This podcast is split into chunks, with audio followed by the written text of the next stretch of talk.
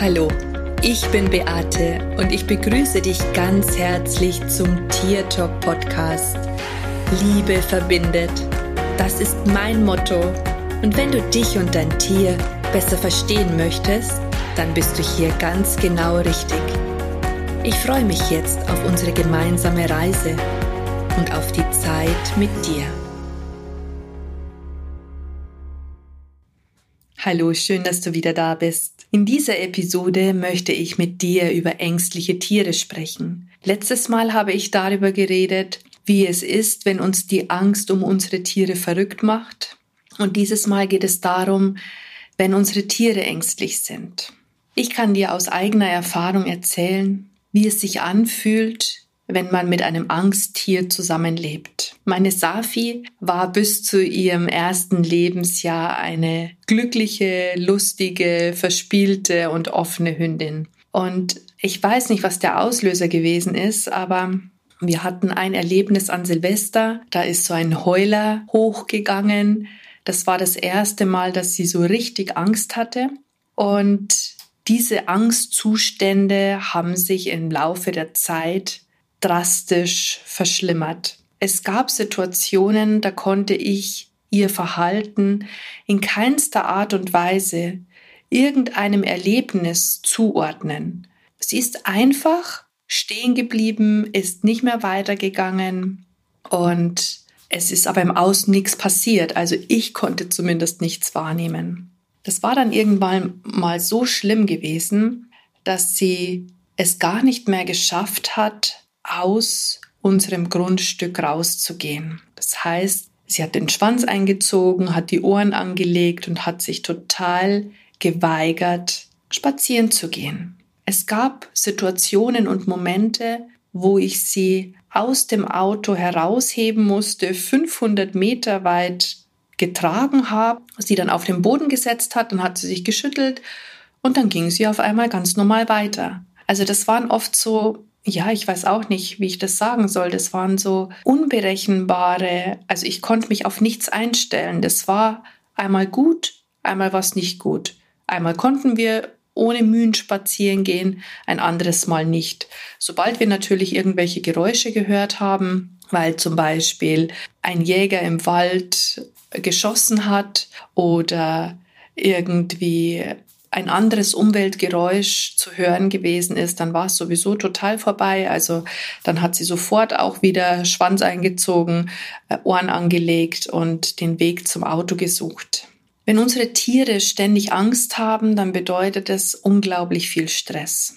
Und wir wissen ja, was Stress bedeutet. Also Stress ist langfristig halt einfach für den Körper nicht gut. Es schwächt das Immunsystem und, und deswegen ist es halt auch nicht gesund, ständig unter Stress zu sein. Komischerweise zu Hause hat sie sich relativ sicher gefühlt. Da gab es eigentlich nur zu Silvester die Momente, wo es eben auch äh, ein bisschen schlimmer gewesen ist. Aber draußen war es oft am schlimmsten. Ich habe so oft mit ihr gesprochen. Ich habe sie immer wieder gefragt, was denn die Ursache der Ängste ist, beziehungsweise wo das herkommt, was ich tun kann. Und sie hat oft zu mir gesagt, es ist, als wenn ihr der Himmel auf den Kopf fällt. Ich weiß, dass meine Hündin auf alle Fälle ein traumatisches Erlebnis gehabt hat, aber über Traumata beim Tier möchte ich in einer anderen Episode erzählen. Ich weiß aber auch, dass sie ihre Ängste genetisch weitergegeben wurden, weil auch ihre Geschwister sehr, sehr dünnhäutig gewesen sind. Ich glaube, dünnhäutig ist sogar der passende Ausdruck dafür, weil in dem Fall war es wirklich so.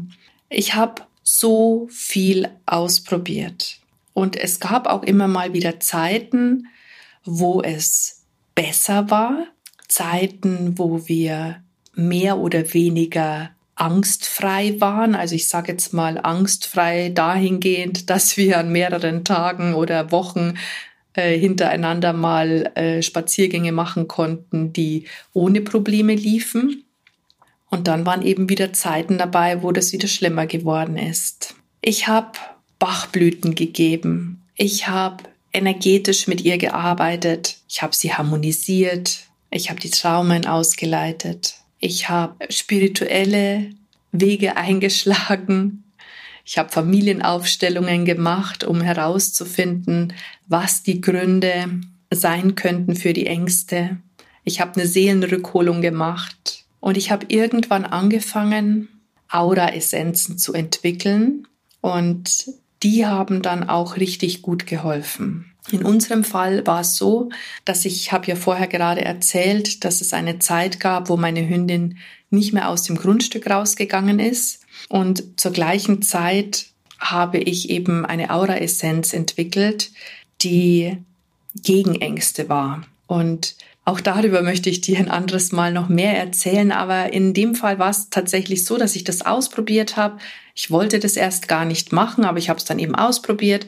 Ich habe ein Spray hergestellt, habe das meiner Hündin gesprüht und schon nach dem ersten Mal sprühen ist sie mit mir aus dem Grundstück gegangen.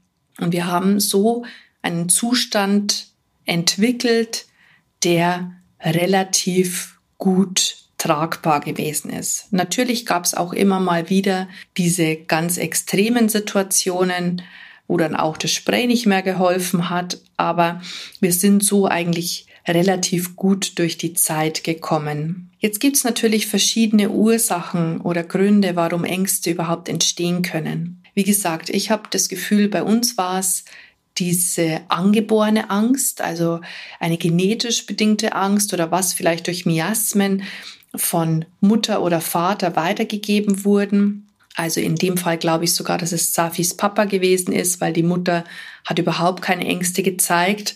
Den Vater habe ich nie kennengelernt, also gehe ich mal davon aus. Also Miasma ist etwas, was wir von Generation zu Generation weitergeben. Und es können eben auch Ängste sein, ähm, also etwas Vererbtes sozusagen. Dann gibt es natürlich auch die erworbenen Ängste, das heißt durch schlechte Erfahrungen, im falschen Moment vielleicht konditioniert auf irgendeine Art und Weise, das uns vielleicht in dem Moment auch überhaupt nicht bewusst ist. Konditionierung kann ja auch mal ganz schnell ähm, passieren. Vielleicht auch, ne, wenn dein Tier eventuell an einem Ort geboren wurde, wo es sehr still war und es hat in der Welpenzeit nicht wirklich was gelernt, keine Geräusche kennengelernt und es zieht dann vielleicht in eine Großstadt, dann ist da vielleicht auch diese extreme Reizüberflutung, mit dem das Tier nichts anfangen kann. Und dann kann es natürlich auch sein, dass sich daraus auch Verhaltensstörungen entwickeln, die eben dann auch zu diesen Angststörungen führen. Und dann gibt es natürlich die Erlebnisse an Silvester. Viele Tiere können Krach einfach auch nicht leiden, verbinden da auch etwas Negatives damit und haben dann auch vor Gewitter Angst. Da gibt es ja ganz viele, die da sehr, sehr, sehr in Anführungsstrichen leiden drunter unter, unter diesen, ja, unter diesen Situationen. Und für uns Menschen ist es natürlich auch nicht einfach, weil wir auf eine gewisse Art und Weise mit unseren Tieren in Anführungsstrichen mitleiden oder mitfühlen. Wir wünschen uns einfach ein Leben für sie, wo sie angstfrei und unbeschwert umhertollen können. Also zumindest war das bei mir so gewesen. Mein allergrößter Wunsch war, so diese Unbeschwertheit irgendwo zurückzubekommen ähm, bei meinem Hund, dass die einfach wieder happy ist und also ich meine, sie war trotzdem glücklich, aber diese Unbeschwertheit ohne diesen äh, Zwang, so in dem Muster gefangen zu sein. Es ist natürlich dann so, dass wir vielleicht, es gibt auch dann natürlich die Ängste, die von uns auf unsere Tiere übertragen werden. Auch das kann ganz oft sein. Ich sehe sehr oft in meinen Tierkommunikationen, dass Tiere die Ängste ihrer Menschen widerspiegeln.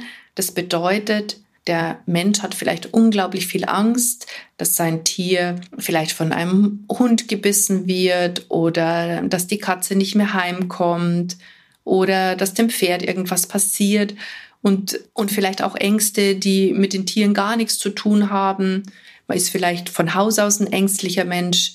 Man hat vielleicht Existenzängste, man hat vielleicht Verlustängste, man hat vielleicht noch Phobien und all diese Ängste oder Unsicherheiten übertragen sich dann auch auf unser Tier und die reagieren natürlich auf unsere Energie, weil wir so sehr miteinander verbunden sind, dass sie eben auch Verhalten zeigen, das auf uns zurückzuführen ist. Es ist nicht immer so, dass die Tiere uns etwas spiegeln oder aufzeigen oder dass das etwas mit uns zu tun hat, aber ganz oft spielt auch unser Verhalten eine ganz große Rolle. Ich glaube, dass sich an Safis Unsicherheiten, also sie war ja nicht nur ängstlich in bestimmten Situationen, sondern auch unsicher. Ich bin mir ganz sicher, dass ganz viel von meinem Verhalten auch auf ihre Unsicherheit sich, also dass ihre Unsicherheit sich dadurch gezeigt hat. Ich habe zum Beispiel, als sie noch klein gewesen ist, wollte ich auf gar keinen Fall, dass ihr irgendetwas Schlimmes passiert. Ich wollte einfach, dass sie sich mit jedem Hund versteht, dass, dass sie, äh, ja, dass sie nur positive Erfahrungen hat. Und aufgrund dessen habe ich versucht, viele Situationen zu kontrollieren. Und wenn man sein Tier ständig kontrollieren möchte, ähm, passiert Folgendes. Es kann keine eigenen Erfahrungen machen. Von daher lernt es auch nicht in bestimmten Situationen richtig umzugehen. Das war dann tatsächlich irgendwann so, dass ich auch nicht mehr äh, mich getraut habe, sie von alleine zu nehmen. Das heißt, sie hat auch diese Erfahrungen dann gar nicht so machen können. Und das einfach nur, weil ich so Angst um sie hatte. Ich habe ja dieses immer nur auf sie bezogen, also auch dieses äh, kontrollieren wollen, immer nur auf sie bezogen, weil ich einfach nicht wollte, dass ihr irgendwas Schlimmes passiert. Ich habe aber irgendwann mal festgestellt, dass ich auch in anderen Situationen unsicher oder ängstlich war, obwohl ich mich jetzt so, ja, nicht als ängstlich bezeichnen würde. Also würde ich jetzt nicht von mir sagen, dass ich ängstlich bin. Aber es gibt tatsächlich Dinge, die ich nicht so gut kann, wo ich auch eine Unsicherheit habe. Das ist zum Beispiel Entscheidungen treffen. Da hatte ich früher ganz, ganz starke Probleme. Ähm, Entscheidungen für mich zu treffen. Ich bin von einem Fuß auf den anderen gesprungen und diese Unsicherheit hat sich natürlich auch auf mein Tier übertragen. Also nicht nur die Unsicherheit in Bezug auf andere Hunde, sondern auch die Unsicherheit, die ich ansonsten so in meinem Leben hatte. Und ich glaube, hier dürfen wir immer mal wieder ein bisschen schauen, woher kommen die Ängste bei unseren Tieren? Sind wir selber ängstlich? Projizieren wir vielleicht unsere eigene Unsicherheit auf unser Tier und das zeigt sich dann auch vorsichtig und unsicher und reagiert dann vielleicht auch dementsprechend. Oder ist die Angst angeboren oder hat sie sich entwickelt durch schlechte Erlebnisse oder vielleicht eben auch durch ein Trauma, das man dann auch auflösen könnte und man auch dementsprechend helfen kann. Es gibt da wirklich ganz coole Tools, die man ausprobieren kann. Ich habe schon während meiner Tierkommunikationen viele Traumata aufgelöst, auch mit meinen Klienten gemeinsam und tolle Veränderungen bei den Tieren erfahren dürfen. Und das ist natürlich echt total cool und super, aber nicht hinter jeder Angst steckt auch tatsächlich ein Trauma.